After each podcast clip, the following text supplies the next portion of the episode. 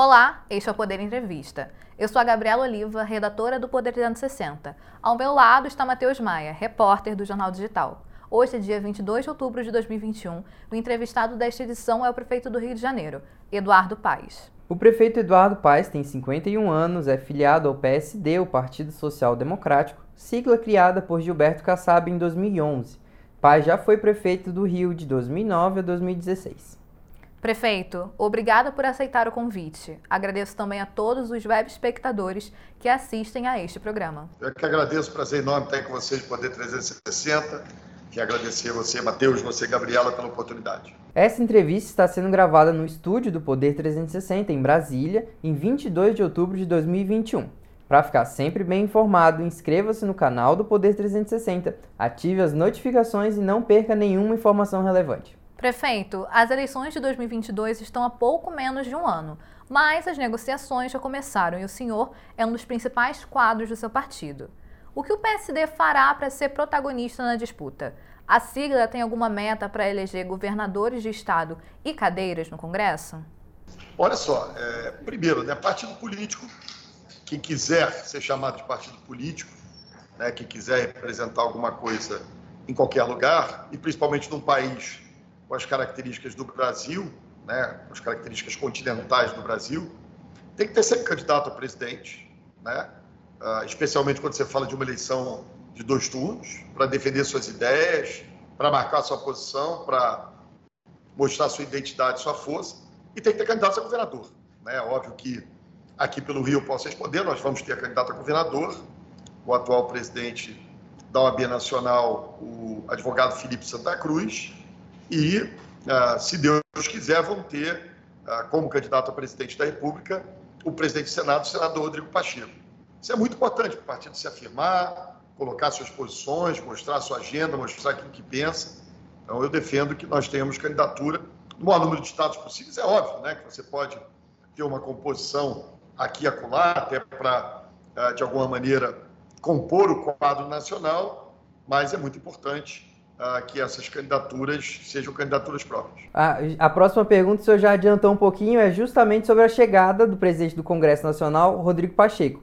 Eu queria ah, saber o que, que o senhor acha da filiação do Pacheco, que está chegando agora na, no PSD, e o que, que o senhor acha que vai ser preciso fazer para vencer a eleição presidencial com o Pacheco de cabeça de chapa do PSD? Bom, vamos lá. Eu acho que, é, primeiro, o senador Rodrigo Pacheco apresenta um quadro de enorme qualidade, né, que tem marcado a sua atuação por tudo aquilo que a gente deseja para o Brasil de hoje. Ponderação, capacidade de mediação, capacidade de construir consenso.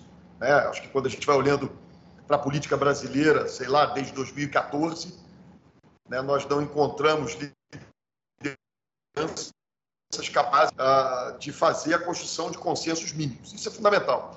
Acho que o senador Rodrigo Pacheco traz uh, essa marca, essa capacidade uh, consigo.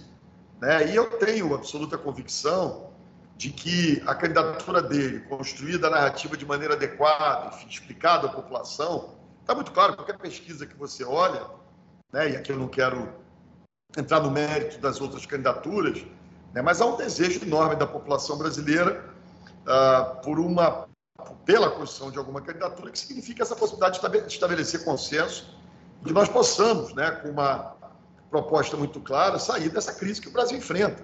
Se a gente for olhar, ah, em 2015, 16, a economia brasileira caiu 7 pontos e meio, 17, 18, 19 cresceu um ponto, 20 caiu de novo, agora vivemos essa situação trágica, inflação chegando a dois dígitos, dois dígitos o que sempre atinge os mais pobres de maneira mais acentuada, enorme desemprego, ou seja, nós precisamos de propostas concretas para o Brasil para enfrentar esses temas e esses desafios. Eu acho que o senador Rodrigo Pacheco pode representar essa possibilidade de construir uh, esses consensos para o Brasil poder voltar a avançar. Prefeito, no sábado, dia 23 de outubro, o senhor vai ser o anfitrião de um evento no Rio que vai reunir políticos do partido, como Pacheco e Kassab. Alguns dias depois, em Brasília, deve ser realizada a cerimônia de filiação do presidente do Senado ao PSD. Qual a importância de eventos assim na caminhada até 2022? E gostaria de saber também se o senhor vem a Brasília para a solenidade de filiação. Bom, vamos lá. Primeiro, né, para mim é uma honra, nós vamos fazer aqui o primeiro encontro, cujo objetivo original era um encontro regional do PSD, ah, desde que eu entrei no partido. Portanto, para mim é uma honra que, ah, nesse momento, o presidente Kassab esteja presente, tanto os senadores, tanto os deputados federais de outros estados ah, estejam vindo para esse encontro, para esse evento. É óbvio que, a partir do momento que você tem a adesão de filiação do presidente Rodrigo Pacheco, enfim, e ter o primeiro encontro dele com o partido aqui no Rio de Janeiro, isso dá uma importância muito grande ao encontro em si, mas eu diria que é mais do que isso.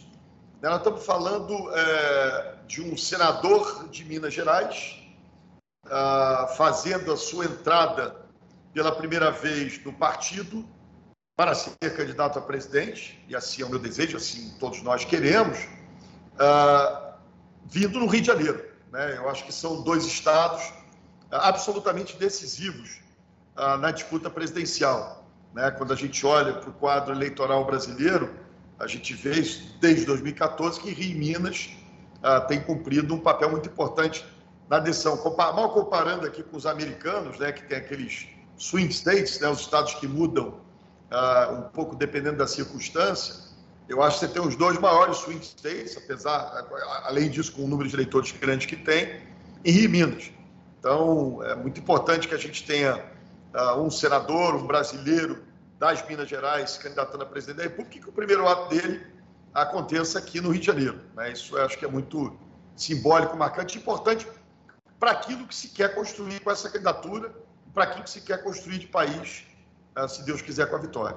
Qual que é a sua opinião, na sua opinião, a real viabilidade de um nome alternativo a Bolsonaro e Lula vingar nesse, nessa eleição de 2022? E em relação ao PSD, eu queria entender como vai ser a posição do PSD em relação a apoiar ou receber apoio de um desses dois candidatos num eventual segundo turno. vamos lá, primeiro, né? É, eu acho que a, que a viabilidade é muito grande. Né? Eu, eu, tenho alguma dificuldade de comparar o ex-presidente Lula ao presidente Bolsonaro. Acho que o presidente Lula, ah, enfim, é um democrata, é um quadro muito qualificado, que prestou serviços relevantes ao Brasil Uh, mas eu diria que há uma, claramente uh, enfim, há uma retroalimentação entre as duas candidaturas. Né? Quando você olha né, pesquisas, quando você debate, discute com a população, o que você percebe é o voto em um porque não quer votar no outro. Né? Isso não é aquilo que a gente espera para o Brasil. É óbvio que ninguém uh, vai nunca votar naquele candidato perfeito. São raros esses casos que a gente considera que está votando no candidato perfeito. Para você votar por ódio, por repulsa, por rejeição a outro candidato, é muito ruim. Eu acho que é um espaço enorme para viabilizar a candidatura do senador Rodrigo Pacheco. O senhor falou, bateu muita bola durante a pandemia com o governador de São Paulo, João Dória, principalmente sobre vacinas, ali de uma forma bem humorada nas redes sociais. Eu queria entender se essa relação pode crescer numa possível união na eleição presidencial de 2022. E eu queria saber qual que vai ser a estratégia do PSD e como o senhor acha que isso pode acontecer? Como fazer para unir todos os partidos do, do centro em torno de um único nome e não pulverizar esse, esse apoio da terceira via? Vamos eu acho que é óbvio que você tenta construir sempre alianças, né? isso é natural do processo político, e o PSD vai e deve dialogar muito com as outras forças partidárias, né, para construir, para fortalecer a candidatura do senador Rodrigo Pacheco. Mas eu não acredito muito nessa história de terceira via, que você tem que unir todo mundo. Esse processo é natural. Na verdade, quem escolhe a terceira via, a quarta via e as vias todas é a população. Né? Eu acho que você pode ter outras candidaturas colocadas ah, num campo que não represente o Lula, que não represente o Bolsonaro, e a partir daí você tem a construção ah, de uma candidatura enfim, a partir do, do, do, avanço do processo eleitoral, você vai consolidando e pode ir consolidando em torno de um terceiro nome. Quem sabe esse terceiro nome não pode ser o quarto nome também? Quem sabe não existe a possibilidade de você ter esses dois personagens da política brasileira fora do segundo turno? Não sei, acho que tudo é possível. Está muito distante da eleição ainda. Né? Há uma avaliação olhando a fotografia do momento. Se a eleição fosse amanhã, eu diria que o quadro era muito difícil tirar Lula e Bolsonaro no segundo turno, mas falta um ano para a eleição. Em relação ao governador João Dória, eu tenho por ele o maior respeito, ah, e não só o maior respeito, eu acho que nós devemos, e eu fiz questão ah, de, como prefeito, como cidadão, registrar isso, nós devemos a ele a possibilidade de termos vacina no, vacina no tempo que tivemos, a sua luta incessante para produzir uma vacina aqui no Brasil, a Coronavac, enfim, a sua pressão permanente e que acabou levando o governo federal a ter que agir, ah, nem que fosse por disputa política, que não fosse por crença na ciência, agir com mais brevidade para ter isso, né, para ter as vacinas sendo aplicadas na população brasileira. Esse reconhecimento eu vou sempre fazer e acho que a gente produzem muito. Né? O governador João Dória tem o embate dele no partido dele, com o governador Eduardo Leite. Ah, não compete a mim aqui dizer quem vai ganhar no PSDB. Aquele que ganhar as prévias, nós vamos buscar como, com a candidatura do senador Rodrigo Pacheco, conversar, dialogar. É, se for possível construir uma aliança, ok. Se não for possível, uh, nos vemos no segundo turno. Só para deixar claro, então, para quem está assistindo a gente, pelo que eu entendi da sua resposta, num eventual segundo turno, seja ele estando lá, o PSD ou Lula e Bolsonaro, a aliança que o senhor vislumbra para o PSD é com Lula e não com Bolsonaro. Não, eu não disse nada. O que eu disse aqui é que nós vamos estar no segundo turno. Né? E a circunstância do momento do segundo turno é que vai dizer quem é que vai apoiar a nossa candidatura. Né? Eu acho que apoio, apoio não se nega né? em processo eleitoral.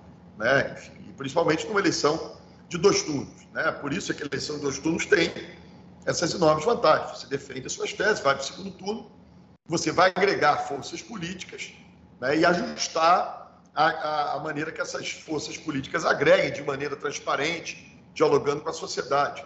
Então, enfim, eu acho que qualquer apoio à candidatura do senador Rodrigo Pacheco vai ser muito bem-vindo no segundo turno. Voltando mais para o seu quintal agora, prefeito, como o senhor e o PSD vão se posicionar na eleição ao governo do estado? A ideia também não ser nem Bolsonaro, nem Lula? Qual é a chapa ideal para o partido vencer? Olha, aqui nós vamos, é, eu já coloquei isso há algum tempo, aliás, desde o momento da minha filiação ao PSD, ah, nós vamos lançar a candidatura do Felipe Santa Cruz, e a candidatura do Felipe Santa Cruz vai caminhar ah, junto com a candidatura do senador Rodrigo Pacheco. Né? É natural que você tenha a defesa dessas teses, óbvio, trazida para a realidade do Rio de Janeiro. Os estados brasileiros, de novo, num país com essas dimensões, são realidades distintas. Né? E nós vamos, uh, com um projeto de país, e aí isso adaptado, trazido para a realidade, discutir os temas específicos do Estado.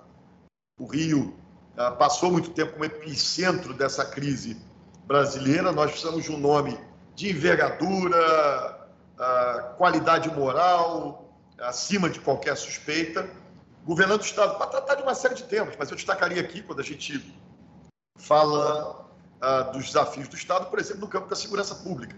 É, ter alguém que dialogue com o Ministério Público, que dialogue com a Justiça, que dialogue, que tenha a capacidade de implementar uma política de, uma segurança, uma política de segurança pública de forma adequada, usando o sistema de segurança pública, fazer dele funcionar. O Felipe Santa Cruz, que é, vai ser o nome do PSD, o senhor já disse pra gente, ele faz oposição muito forte ao Bolsonaro, assim como o senhor também. E a gente sabe que o senhor tem conversado com partidos como o PDT, o PSB, sobre a eleição para o estado daí do Rio. É, eu queria entender como que estão as negociações para convencer, como que estão as negociações com esses outros partidos mais à esquerda, assim como os mais centro-direita também, e como fazer para convencer o eleitorado de que essa não vai ser só mais uma chapa de oposição? Olha só, é, vamos por partes. Né? A gente está, de novo, o momento que a gente está vendo é um momento que a gente vai especular à vontade, óbvio, a imprensa vai sempre. Né? E nós, políticos também, tentar fazer jogos de aliança, qual é a aliança possível. Mas nesse momento, o que se tem que fazer é conversar muito. Né? Eu tenho conversado com o deputado Marcelo Freixo, tenho conversado com os prefeitos de Niterói, Rodrigo Neves, enfim, tem conversado com as forças políticas do Estado, que é isso que pessoas civilizadas, políticos civilizados, fazem uh, nesse momento. E esse é o processo que vai afunilando, é óbvio. Uh, se busca sempre a construção de alianças. Se elas forem possíveis, elas virão. Se elas não forem possíveis, a eleição de dois turnos ajuda nisso. A construção das alianças se dá no segundo momento. Prefeito, o senhor bate muito na tecla do diálogo. Gostaria de saber então como está o diálogo com os partidos mais à esquerda, que se posicionaram para ter candidaturas próprias ao Estado, como o deputado Marcelo Freixo, do PSB. É possível aglutinar todas essas forças em torno de uma chapa única? O nome de Rodrigo Neves está nas negociações? Olha, eu acho que é possível. Né? Eu adoraria que essas candidaturas apoiassem a candidatura do Felipe Santa Cruz. Estamos falando de um prefeito experimentado, provado, que fez um belo trabalho na cidade de Niterói. Estamos falando de um deputado federal de muita voz, de muita capacidade. Ah, e aí olhar, olha, quem, né, eu acho que é um pouco evidente, à medida que você olha, nível de rejeição, capacidade, a capacidade de agregar uh, apoios, enfim, que você tenha a construção de uma candidatura em torno do nome do Felipe Santa Cruz. Mas, de novo, eu quero respeitar sempre a colocação das candidaturas dos demais partidos, né, para que a gente possa dialogar e tentar construir um caminho comum. Agora, isso só o tempo dirá. É só um pouco mais à frente que a gente vai ter a construção de eventuais alianças. A última entrevista que o senhor fez aqui mesmo para o Poder 360, o senhor falou que não se declara de oposição, que está disposto a dialogar com todos os setores, como o senhor tem dito agora. Nesse contexto, eu queria entender como que vai ficar, as, como tem sido as conversas com o governador Cláudio Castro. Ele entra também numa eventual parceria? Olha, de novo, eu, eu me recuso a esse tempo da eleição fazer veto a qualquer nome. O governador Cláudio Castro é uma pessoa por quem eu tenho enorme apreço, com quem eu tenho uma excepcional relação. A minha prioridade nesse momento não são eleições, minha prioridade nesse momento é governar a cidade, cuidar da vida dos cariocas. É, excepcionalmente, dedico esse sábado a cuidar um pouco de política, mas o que eu tenho dedicado meu tempo é trabalhar, trabalhar nos finais de semana para melhorar a qualidade de vida dos cariocas. Né? Ah, e, portanto, para isso, diálogo com o governador Cláudio Castro permanente é fundamental. E também ter o diálogo político. Né? Ele sabe os meus limites, eu sei os limites dele. E, óbvio, nada é impossível. Né? E diálogo nós vamos continuar fazendo. Agora, prefeito, vamos falar da situação da pandemia na cidade do Rio de Janeiro. O senhor prevê liberação de máscaras em locais fechados até 15 de novembro. Já em abertos, a previsão está para o dia 26 de outubro. O prazo permanece? Teve alguma mudança? Olha só, eu, na verdade, eu não faço previsão nenhuma. Né? O que você tem aqui no Rio é um comitê científico que nós constituímos já no dia 1 de janeiro. Tá? Nesse comitê científico, nós temos dois ex-ministros da saúde, nós temos um ex-presidente da Agência Nacional de Vigilância Sanitária, nós temos representantes da UFRJ, da UERJ, da Fiocruz, ou seja, um conjunto de quadros enormemente qualificados, um comitê de quadros de muita qualidade. Aqui é quem norteia as nossas ações aqui, diz o que a gente vai fazer. Esse comitê, ainda no mês de agosto, na primeira quinzena do mês de agosto, definiu parâmetros para a tal reabertura. Quais eram os parâmetros e os critérios? chegando a 65% da população total com as duas doses, tiraria máscara, entre outras coisas, que já vem sendo liberados, é, é, no espaço público. Chegando a 75%, você tiraria completamente a obrigação de máscara no de transporte coletivo, é, em ambientes hospitalares. Essas são as decisões do comitê científico, que, em geral, têm sido acatadas pela administração. Né? E é assim que a gente deve caminhar. Então há uma previsão, já estamos chegando aos 65%, aí já, e a gente imagina que em meados de novembro também cheguemos aos 75%. É, você tem zero fila de vacinação, hoje os internados por Covid na cidade do Rio de Janeiro representam 3% do total dos internados da nossa rede de saúde, já foram 40%. Né? Você tem uma taxa de transmissão mais baixa desde o início da pandemia. Né? Portanto, é um momento em que todos os números mostram, e aqui eu estou reproduzindo ah, ah, afirmações do comitê científico e de pessoas que conhecem o tema, não sou especialista, por isso me guio pela ciência e obedeço àqueles que entendem e estudaram o assunto. É, portanto, a gente vive uma situação, ah, inclusive comparando com outros países, com países do primeiro mundo, Estados Unidos, Europa, né, que é muito mais confortável, que os parâmetros estão sendo muito mais rigorosos do que esses países impuseram à sua população. Certo. Prefeito, com as festas de fim de ano chegando, o senhor disse que o Rio certamente terá Réveillon. Mas com o turismo local e a variante Delta, a cidade terá medidas de restrição? Qual é a estratégia? De novo, eu vou repetir: se você tiver taxa de transmissão baixa, uh, 75% da população vacinada, não há motivos para restrições. Né? Então, a variante Delta já passou aqui pelo Rio, em determinado momento, ela, graças a Deus, não teve nenhum índice de letalidade tão alto quanto as outras variantes, né? Portanto, a regra vale uh, para tudo, o encontro da Marcha para Jesus, que vai acontecer em novembro, para o Réveillon, que vai acontecer no dia 31 de dezembro, para os eventos que acontecerem em janeiro, e desde que se mantenham os parâmetros científicos, não há por que estabelecer mais restrições havendo necessidade, nós vamos mais uma vez ouvir a ciência e agir de acordo com a ciência. Prefeito, eu queria saber a sua análise mais econômica dessa retomada do, da cidade do Rio de Janeiro.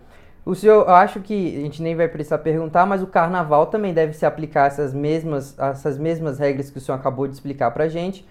E, e, vão ter vários outros eventos ano que vem. Eu queria entender como, quando o senhor acha que a economia da cidade vai voltar ao que era antes da pandemia já no carnaval e o que, que vocês estão preparando para permitir que isso aconteça da forma mais rápida possível e mais segura também, né, prefeito? Só de novo, a segurança está nessas decisões do comitê científico, né? Então, é, a gente não pode ficar achando aqui. Né? Eu não gosto de achismo, eu gosto de me basear na ciência. Então, ah, eu acho que é natural, isso a gente já percebe, uma retomada econômica, mas infelizmente a gente não está numa ilha, estamos no Brasil. Né? E a gente viu aí recentemente, acho que o FMI, o Banco Mundial, não me lembro mais quem, uh, dizendo, olha, é, você tem uh, uma possibilidade do Brasil só retomar índices pré-pandemias lá daqui a cinco anos, que é uma tragédia absoluta. A gente torce para que o governo federal acerte mais nas suas medidas econômicas para evitar esse quadro uh, trágico que a gente tem visto na economia brasileira. Prefeito, passando agora para um tema que o senhor já abordou e considera muito importante, que é o da segurança pública. O senhor criticou a decisão do Supremo Tribunal Federal que restringe a realização de operações policiais em favelas cariocas durante a pandemia. Argumentou que a decisão restringe o monopólio da força do Estado. Em contrapartida ao STF, operações acontecem em favelas no Rio de Janeiro com frequência, mesmo no contexto pandêmico. Como o senhor analisa a situação? olha só, vê como é que tem alguma coisa errada aí, né? Quer dizer, então quer dizer que tem uma decisão que ninguém cumpre, é isso mesmo. Né? Quer dizer, tá, é um jogo de engano. Né? Eu não acho que seja um jogo de engano, eu acho que essa situação precisa ser enfrentada. O que a decisão do Supremo estabeleceu é que precisa o Estado estabelecer uma política pública clara de segurança pública. Aí essa política pública clara precisa ser estabelecida. O que você não pode é ter partes do território em que o Estado, e aí Estado lato senso, não é o governo estadual, mas o Estado Estado lato senso, então a melhor maneira de definir isso, perca o monopólio da força, do uso da força. Né? Que você tenha uma área da cidade ou do Estado né, sob o comando de forças paralelas. Isso é inaceitável. Né? Então, o que a gente precisa é de ação, não medidas judiciais que você mesmo está dizendo que não cumpre. Né? Se não cumpre, alguma coisa está muito errada. Por que, que ninguém é punido por não ter cumprido uma decisão judicial? Né? Nós precisamos enfrentar esse tema, precisamos tratá-lo tratar de maneira muito franca, muito transparente, porque é um problema grave do Brasil. O estado do Rio de Janeiro não está nem entre as 15, 20 maiores capitais mais violentas do Brasil, diga-se de passagem. Ah, pelo tamanho do Rio, pelas dimensões do Rio, há um olhar mais atento para aquilo. Nós estamos muito melhor do que a maioria das capitais brasileiras. Né? Mas esse é um tema que precisa ser enfrentado, precisa ser tratado. Prefeito, em meio à pandemia, lugares tradicionais do Rio como livrarias, bares e restaurantes, a exemplo do hipódromo e algumas sedes do Aconchego Carioca, fecharam. Existe algum movimento da Prefeitura para a retomada desses espaços tão simbólicos para a cultura carioca? Olha só, é, é óbvio que a gente é, faz um esforço aqui permanente, a gente o, o, o, objetivou, tentou tratar de maneira uh, muito, uh, muito correta, né, ouvindo muita ciência, mas ao mesmo tempo muito racional, né? aqueles momentos você tinha que fazer obstruções maiores, fechamentos, restrições mais complexas. Né? A, a, o espaço público no Rio é muito valioso, eu diria que não há cidade melhor para celebrar a vida do que a cidade do Rio de Janeiro. Né? Você tem uma necessidade, a, a indústria do entretenimento, da cultura, é uma indústria muito forte na cidade do Rio de Janeiro, e a gente tem feito editais, políticas públicas para permitir que tudo volte ao normal. Esse é o esforço nosso. Chega ao final esta edição do Poder Entrevista. Em nome do jornal digital Poder 360, eu agradeço ao prefeito do Rio de Janeiro, Eduardo Paes. Eu queria mais uma vez agradecer ao Poder 360 pela oportunidade e estar tá aí me colocando sempre à disposição. Falar para os brasileiros: venham para o Rio, que aqui é o melhor lugar para voltar a celebrar a vida. Um grande abraço. Agradeço também a todos os web espectadores que assistiram a este programa. Essa entrevista foi gravada no estúdio do Poder 360 em Brasília, em 22 de outubro de 2021. Para ficar sempre bem informado, inscreva-se no canal do Poder 360, ative as notificações e não perca nenhuma informação relevante. Muito obrigada e até a próxima!